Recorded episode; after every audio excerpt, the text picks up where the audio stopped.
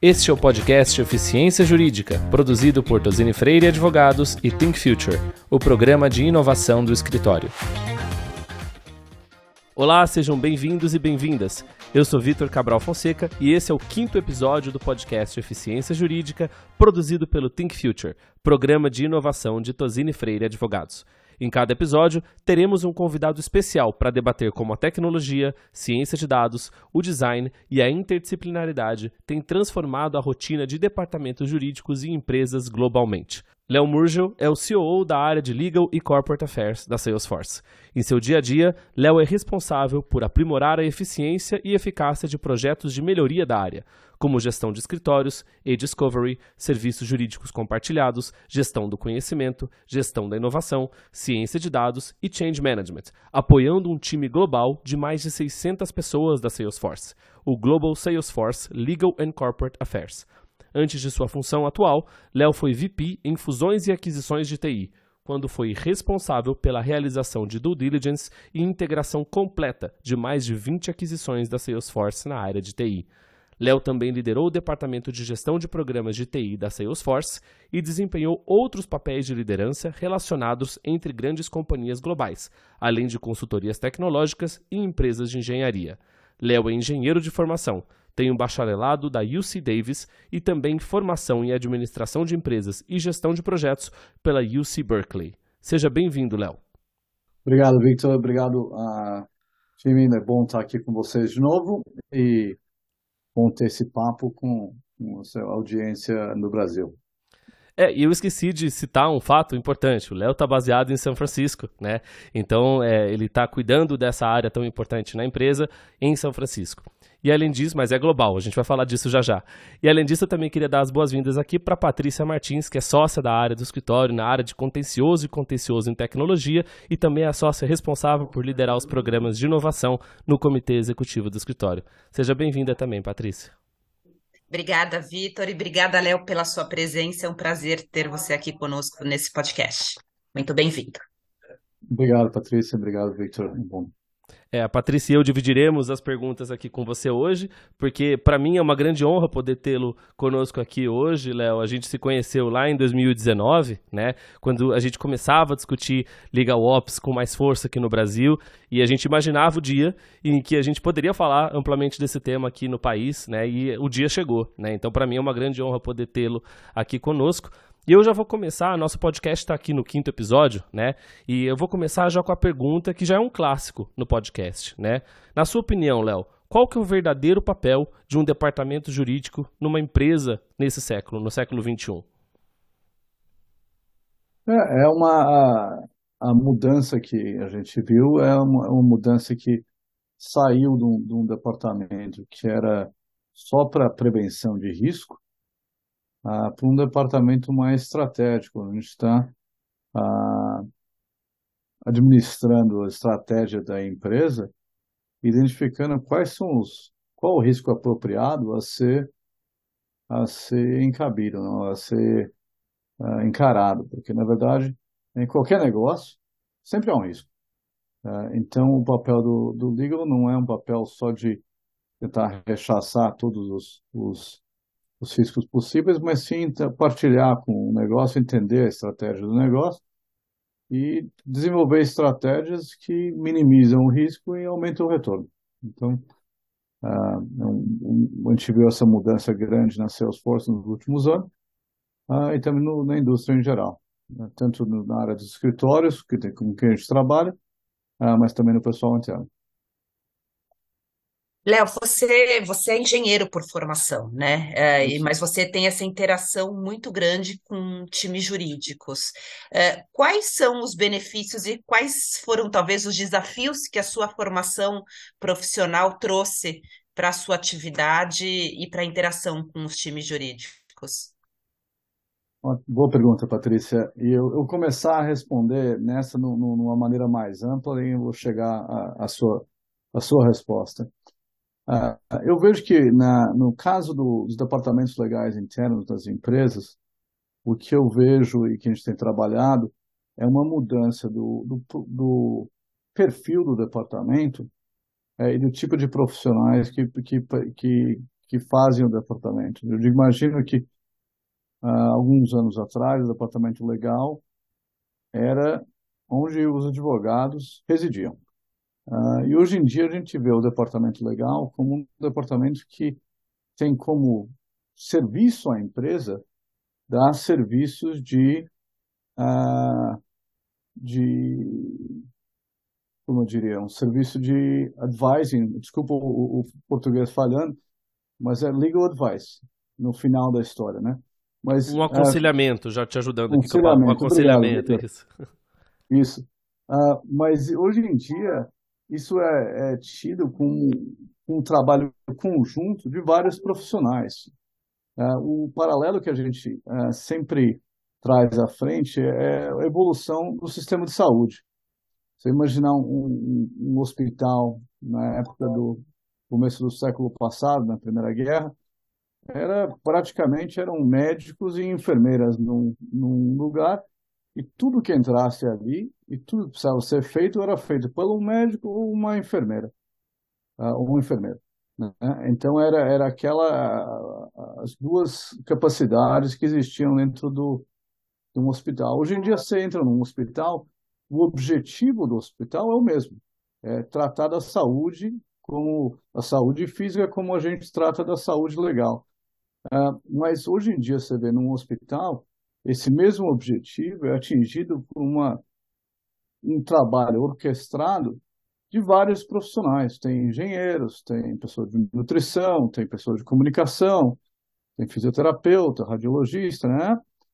E todos esses profissionais trabalhando juntos chegam muito mais eficientes, com mais sucesso, aquele objetivo de, da saúde física. Uh, eu acho que nessa área, o departamento legal está passando por essa transição, onde vão ser, vão ser vários profissionais trabalhando em conjunto para aquela saúde legal uh, da empresa. Uh, e hoje em dia a gente está vendo mais e mais isso. Então, uma diversidade de profissionais trabalhando junto. Para a sua pergunta, em termos de, que eu vejo como contraste, uh, uma pessoa com uma formação mais técnica, mais ligada a operações, uh, tenta uh, visualizar o trabalho de uma maneira diferente. Então, a gente conseguiu criar maneiras de trabalhar dentro do nosso departamento que são diferentes do que eram há cinco anos atrás, digamos. Uh, mas o e, e onde o e hoje em dia, como eu falei, o, uma porcentagem menor do departamento são advogados formados. E hoje em dia temos vários outros profissionais trabalhando em conjunto para levar, é, chegar a essas, aquela saúde legal, digamos, da empresa, né? Maravilha, uh, Léo. Eu, a, a, gente vem falando com muitos clientes, né, e, e, e percebendo no Brasil um movimento de uh, empresas iniciando a discussão sobre ter um departamento de legal ops aqui no Brasil. Uh, muitas dessas empresas são multinacionais e possuem é, departamentos de legal ops nos, nas suas matrizes, mas não no Brasil. É, nessa formatação inicial de um departamento de legal ops, você com essa sua vasta experiência de mais de uma década trabalhando com isso, é, o que você diria para essas empresas? Quais são os principais objetivos de um departamento de legal ops? Quais são as principais métricas? Quais são as principais atribuições, os principais pontos de atenção? O, começar com a métrica, que eu acho que é um, é um ponto importante. Né? Ah, ah, o principal objetivo uh, desse, do meu objetivo, que tem sido constante nesse, nesse período, é aumentar a eficácia e a eficiência do departamento. E, dentro desse objetivo, esse objetivo é a coisa mais importante para fundamentar o que vem depois. Dentro disso, uh, abre-se um leque grande de oportunidades de como, como vai, várias estratégias pelas quais você é, pode trazer um aumento de eficiência ou eficácia do departamento. Ah, e alguns deles a gente já falou, né, sobre ah, melhorar os processos, melhorar as ferramentas da empresa, mas tem outros também. Um deles ah, é melhorar a relação entre as empresas e os escritórios de advocacia que prestam serviço. Ah, tipo, um, um, departamento típico uh, legal interno pode chegar a ter um, metade do, do, do seu budget, metade do seu orçamento relacionado a custos externos. Quer dizer, se você, com o objetivo de eficiência e eficácia, melhorar o relacionamento com o escritório de advocacia, é uma coisa óbvia e é onde muitos dos departamentos começam com esse começo.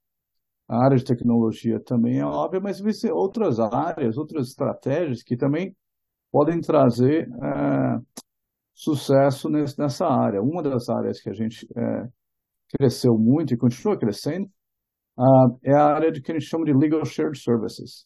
É um, um, um grupo global, uh, baseado no mundo todo, uh, com capacidade de línguas, várias línguas nos no nossos clientes, e que fazem um, um serviço inicial aos tipos de, de questões e inquirimentos que chegam ao nosso departamento.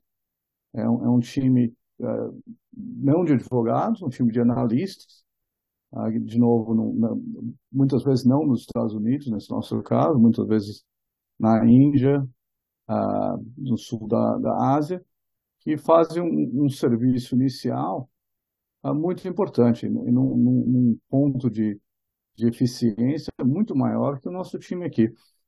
Nessa área, por exemplo, é um, um, um setor onde a gente trabalha com, de novo, a, a, o paralelo à, à medicina, porque eu acho que é uma área muito de inovação, não é inventar coisa nova, é se inspirar no que outros fizeram e trazer para uma área diferente. E você vê num hospital hoje em dia, o, um cirurgião, na hora que ele chega na sala de operação, Quer dizer, o paciente já está no hospital lá há um dia quase, né? Já entrou, foi recebido, foi, foi posto numa maca, foi limpado, foi trazido, foi anestesiado, né? E a hora que o, o cirurgião chega no assunto, ele está ali para fazer aquilo que ele é treinado. Né? Então, como é que a gente, muito desses share services, por exemplo, a gente trabalha, como é que a gente prepara o ambiente, na hora que o advogado chegar, ele puder fazer aquilo para aquele que ele foi treinado, não perder tempo com coisas que outros poderiam ter feito, né? Então tem várias áreas. O, o para responder, Patrícia, uma das suas perguntas, essa questão do para departamentos que são globais, como é o jeito mais fácil de começar? Ah, na nossa experiência, departamentos são muito diferentes, mas na nossa experiência, ah, é trabalhar com aquele departamento global para expandir os serviços, e normalmente acaba sendo uma questão de língua.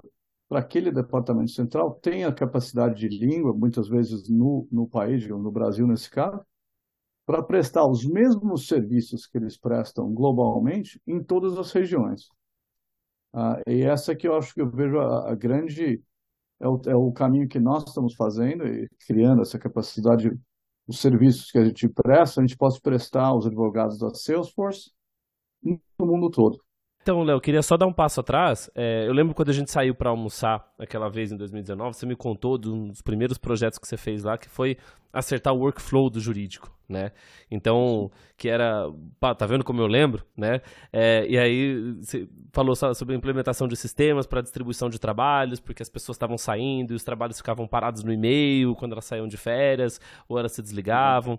Enfim, então acho que, acho que deve ter sido o ponto ou um dos pontos de partida da área, né? Hoje eu imagino que você já tem uma estrutura legal por trás, tudo isso para poder fazer acontecer, mas em termos de funções, assim, né? Queria ouvir de você, hum, ao longo do tempo, se fosse possível, né? Você nos posicionar como que foi essa evolução, porque você começou com um outro projeto, aí você entregou um projeto de, de sucesso, aí o que, que, que, que você pegou em seguida? O que, que quais foram os desafios que foram aparecendo? Porque eu, eu vejo ainda na ótica dos nossos clientes aqui que muitos têm uma série de dores, eles têm um cardápio de dores, né? E eles têm uma certa dificuldade, no bom sentido, assim, para escolher qual projeto eles vão começar, com qual projeto eles vão começar, começar, qual dor eles vão começar a resolver, né? Para depois, porque não dá para fazer tudo de uma vez.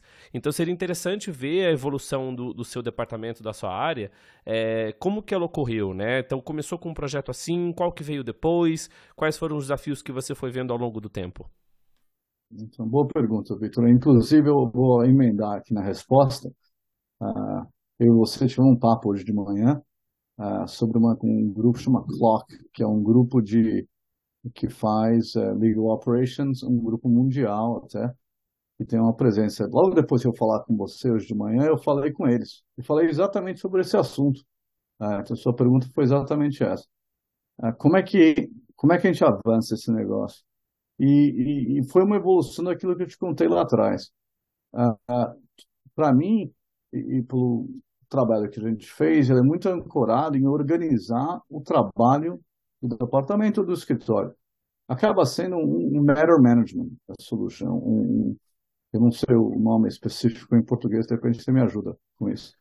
Mas o, é, é, é uma organização do, do intake, como é que as pessoas uh, no departamento interno pedem assistência do jurídico, como é que a gente maneja esse trabalho dentro do jurídico e como é que a gente traz esse, esse trabalho à conclusão. Né? A gente começou, como você falou, e eu chamo isso de estruturar o trabalho. Estruturar o trabalho. Ah, e a gente começou bem, bem especificamente fazendo isso para o nosso maior cliente interno, que é, é ajudar o pessoal de vendas. Ah, e depois de fazendo isso, os outros departamentos internos do jurídico começaram a se interessar em ver que isso não tinha funcionado um departamento maior que podia funcionar para eles também. E a gente foi criando uh, modificações no processo, mas basicamente a mesma coisa para todos os departamentos internos. Então, hoje em dia, uh, o departamento contencioso, que é o pessoal, o pessoal que ajuda uh, na área de emprego, empregatício e tudo mais, cada um tem o seu workflow, basicamente, eles mantêm dados um pouco diferentes, mas todos têm o seu trabalho estruturado. E isso leva àquele segundo passo que você falou, que é a ideia de uh, entender o trabalho. E a primeira coisa que apareceu para a gente é essa ideia de poder mandar o trabalho para pessoas diferentes. Agora, como o trabalho está capturado naquele matter management, você, dependendo da, de, do, do, tipo do trabalho, você não precisa mandar diretamente para o departamento. Você pode mandar para um Legal Search Services, pode mandar para uma pessoa que já é mais especialista, você pode criar, entender o que está sendo perguntado e criar o que a gente chama de self-service. Né? Se você cria um artigo, ensina a pessoa a fazer, você não precisa de repente nem lidar, a pessoa já vai nem uh, terminar a pergunta, né? Uh, automação e agora, não sei se vocês chegaram a ver ontem, mas a gente lançou uh, um, um, novo feature no, no Salesforce que chama uh, Einstein GPT, que é um, exatamente é us, usando o, o a, a inteligência artificial generativa com os seus dados, nesse caso dentro da Salesforce, por segurança, para criar e articular respostas àquelas perguntas que estão entrando. Tudo isso só é possível quando o trabalho é estruturado. Enquanto o trabalho estiver no e-mail, nada disso, na verdade, é possível, né? É, isso é um trabalho forte de gestão do conhecimento também, né? Porque você é, tira ali aquela, o conhecimento de um lugar onde as pessoas não acessam e sobe ele para um lugar que é acessível a todos. Mas eu acho que a, a gente está tendo, vou fazer uma confissão aqui ao vivo, a gente está tendo uma dificuldade com o roteiro, porque suas respostas estão super completas, né? E a Patrícia veio com uma pergunta ótima aqui nos bastidores, falando, vou fazer uma pergunta boa aqui pro Léo. Fora do roteiro, pedir aprovação para o Vitor, gente. Lá. Imagina, não, é o contrário. Léo, eu, eu tava te ouvindo agora e, e queria fazer uma nova reflexão, né? Te ouvir sobre como o Legal Ops ajuda te, outros times internos. Mas como um escritório de advocacia, terceiro, parceiro de uma empresa, pode ajudar a trazer mais eficiência, tanto para o departamento jurídico, como também ser parceiro de uma área de legal ops. Só querendo vender um pouco aqui o, o, o nosso peixe e pegar seus insights sobre isso. Não, boa pergunta, boa pergunta. Ah, muito dessa área começou focado aqui, como eu falei no começo, muito do, se você está focado em eficiência e eficácia, e metade ou um terço do seu uh, o dinheiro que você gasta por ano é, é trabalhado com parceiros externos, você tem que tem que atacar isso. E a gente começou por, por, duas duas áreas. Uma é que você fundamentalmente você tem que criar uh, melhores parceiros com essas com escritórios de advocacia. Quer dizer, no nosso caso é concentrar uh, um trabalho que talvez seja feito externamente através de centenas de escritórios, em alguns escritórios que façam a maioria do seu trabalho, para criar um, um ambiente onde aquele escritório uh, esteja, um, uma proposta de investimento, né? E esteja um, uma boa oportunidade de investimento. Então, isso, uh, esse é, é, o primeiro passo, é, é uma concentração de trabalho com um escritório certo que faça, que possa poder, é, poder prestar serviços em, em várias áreas, que vá do lado do escritório criando um know-how sobre a empresa. Né? Não é que tem que, naquele segundo, terceiro, na quarta causa, já existe um, um conhecimento institucional dentro do escritório que já te põe à frente de um competidor externo. Né? Então, isso é uma área importantíssima para a gente, esse conhecimento, essa uma, uma relação muito mais profunda com alguns escritórios, em vez de uma relação mais, mais uh, transicional, assim, uh, mais tática com, com vários escritórios. Ele começa por aí, uh, eu acho. E daí para frente, eu acho que o, o grande uh, na nossa, na nossa opinião, é uma, uma questão de competitividade. É, é uma, para falar claramente, nessa área de, uh, muito e tem muito paralelo com a área médica, falar bem da verdade. Mas uh, não é uma área que, que usualmente uh, se vê numa situação competitiva. Mas hoje em dia mais e mais. Então, entre esses parceiros nossos, muito dos trabalhos novos que são lançados são, são, são postos para um, um, RFP, né, para propostas para esses parceiros. Então, todo, quase todo o trabalho que começa, ele começa depois de ter três ou quatro ou cinco propostas de, de escritórios bem posicionados, o que ajuda o nosso time interno a entender uh, o espaço e aqueles escritórios que tem uma pessoa como o trabalho que o Victor faz, que tem uma, uma proposta diferenciada, ah, começam a ganhar terreno nesse espaço, entendeu? Então você está tirando o, um pouco aquele, aquela relação quase pessoal entre o, entre o, o partner e os, os, os, os, advogados internos para criar uma relação um pouco mais eh, competitiva uh, do serviço que está sendo prestado. É, eu vou até fazer, vou aproveitar que você falou do gancho, né, do trabalho que a gente faz aqui, até para falar um pouquinho, fazer relação com aquela sua primeira fala, né? Uma das coisas que marca o nosso programa de inovação, que é o Think Future, é justamente o fato da gente apostar na interdisciplinaridade com foco no cliente, né? Então, Aqui a gente tem cientista de dados, a gente tem designer, a gente tem programador, parte do time que faz parte dos deliverables que a gente leva para o cliente, né, dos entregáveis. Então, os nossos produtos e os nossos serviços hoje, eles contam com o Think Future para poder melhorar essa entrega por meio de tecnologia, por meio de design, por meio de ciência de dados, contando com a ajuda desses profissionais na elaboração do serviço, né? E aí eu vou até aproveitar isso para fazer um gancho para outra pergunta, Léo. É, voltando para a sua estrutura interna, né? É, você falou da, da interdisciplinaridade, a gente falou dela aqui agora. Como que é a sua estrutura aí, né? Porque você tem um jurídico grande para atender, né? Nível global, como você disse. É, quem trabalha com você aí? É, qual que é o tamanho do seu departamento? Quais são as formações? Qual que é o perfil do profissional de Legal Ops da equipe do Léo? É, uma boa pergunta, Victor.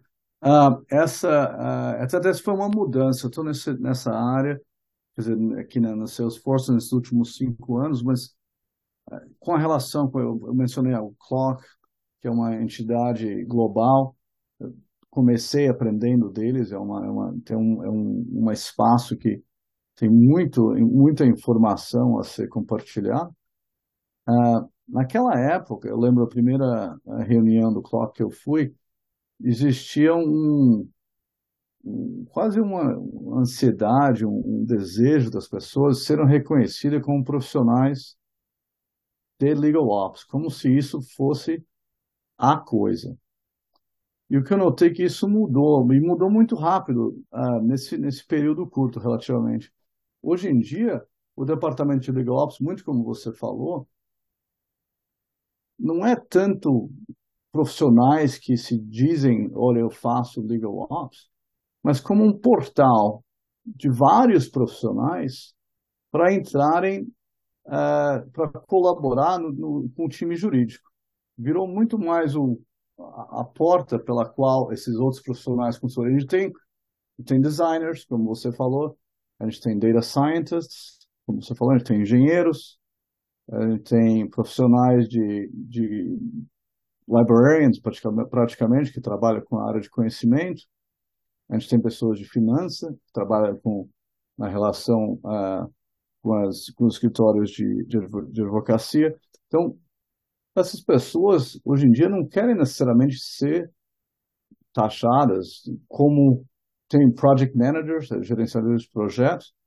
Então, essas pessoas não querem ser taxadas como uh, legal ops.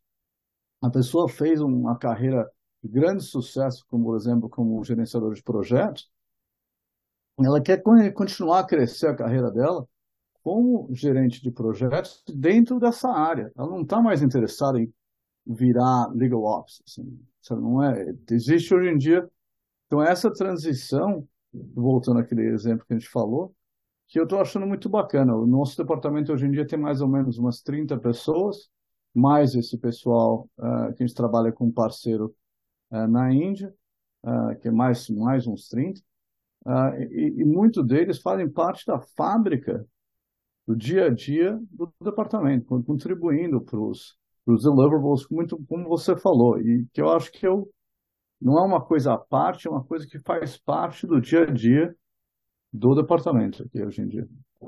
Antes de passar a palavra de volta para Patrícia, só queria fazer um comentário. Foi excelente que você tenha falado isso. Semana passada, em uma reunião do clube, que é a Associação Brasileira de Legal Ops aqui, que ainda não é associação, ainda é um grupo de discussão, né, que a gente está criando aqui uma comunidade bacana, a discussão foi justamente essa como ser um chamado de um profissional de legal ops. Então eu vou poder responder mandando link para essa para essa esse podcast aqui para eles verem. Desculpa, Patrícia, eu acabei te cortando aí, mas eu precisava fazer esse comentário porque está muito recente essa discussão e você falou justamente disso agora.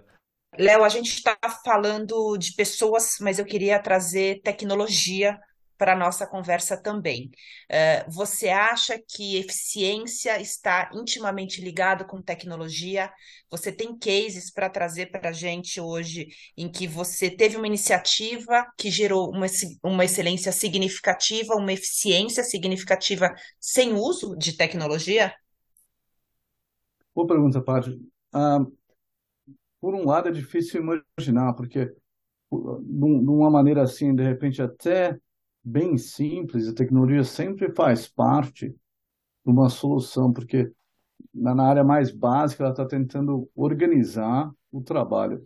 Mas uma que chega mais próxima dos que você falou, ah, por exemplo, a gente tem um, uma das áreas desses, a gente falou muito dessa, dessa ideia de profissionais diferentes colaborando, a gente tem um time hoje em dia de é, gerentes de projetos, que a gente chama gerentes de projetos legais aonde que eles trazem uma eficiência grande? Tem um pouco de tecnologia que eles usam uma plataforma para gerenciar o projeto, mas na verdade o que esse grupo faz é quando a gente tinha é, perguntas complexas que vinham do nosso do time de engenharia, do time de, de vendas, que precisava de várias de, de, de, várias disciplinas colaborarem dentro do departamento legal, o que, que acontecia? Uh, ou ninguém gerenciava esse, esse papo entre, interdisciplinar uh, e a coisa parecia uma bolinha assim que ia batendo de um lado para o outro, assim meio sem rumo. Ou um desses advogados que mais uh, talvez tivesse iniciativa acaba agindo como um, um gerente de projeto, é, com sempre as melhores e as boas intenções, mas várias vezes sem o treinamento de ser um gerente, gerente de projeto. Então ficava uma coisa assim, mais ou menos. Aí está uma área. Hoje em dia a gente tem dois ou três gerentes de projetos, onde vem, onde vem perguntas para o legal, departamento legal, que são complexas e que a gente traz essa, esse gerente de projeto para ajudar os advogados a se coordenarem na resposta.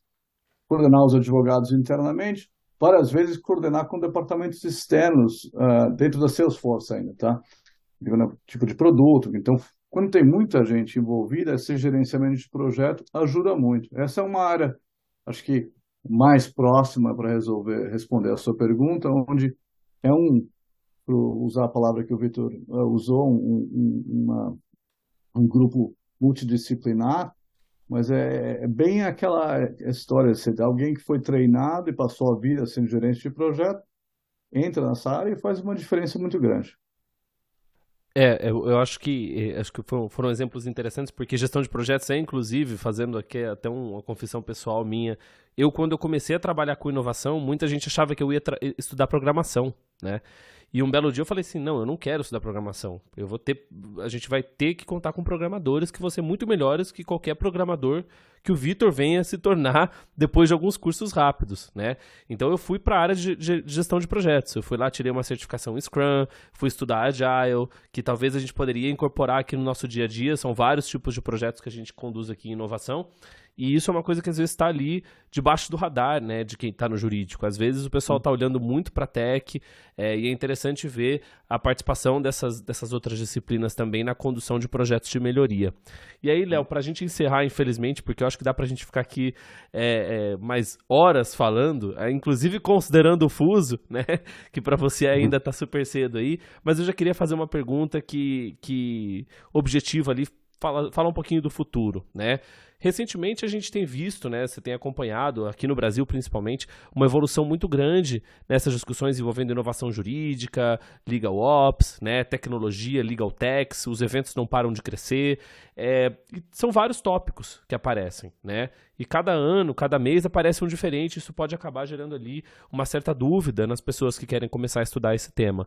É, o que, que você vê ali que serão os hot topics, né? Os principais tópicos nos próximos, nos próximos meses, nos próximos anos. Se você precisasse escolher a dedo algumas, alguns tipos de projetos, alguns tópicos importantes para inovação e legal ops, o que, que você colocaria ali como prioritário para os gestores, para os diretores jurídicos, para os novos diretores de legal ops que vem aparecendo aqui no Brasil, né? É, o que, que você colocaria como prioritário, como agenda ali para os próximos meses e anos?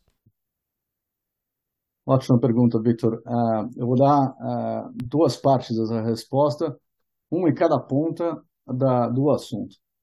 Para a maioria, eu falei com um cliente uh, nosso hoje, infelizmente, a maioria dos escritórios hoje em dia, a maioria dos departamentos jurídicos, ainda não consegue, não tem o trabalho estruturado, como a gente falou, um, um matter management. eu vou achar a palavra em português para isso um dia, Uh, mas uh, gestão do é, caso aqui a gente costuma usar não sei Patrícia você pensa em alguma outra coisa para é, o gerenciamento de um caso que entra um case management alguma coisa? A gente usa é, um mecanismo um, também né? é um case matter. Um case matter é, é, então é isso né? é, essa essa mesma palavra um case management. Uh, isso é uma das coisas principais.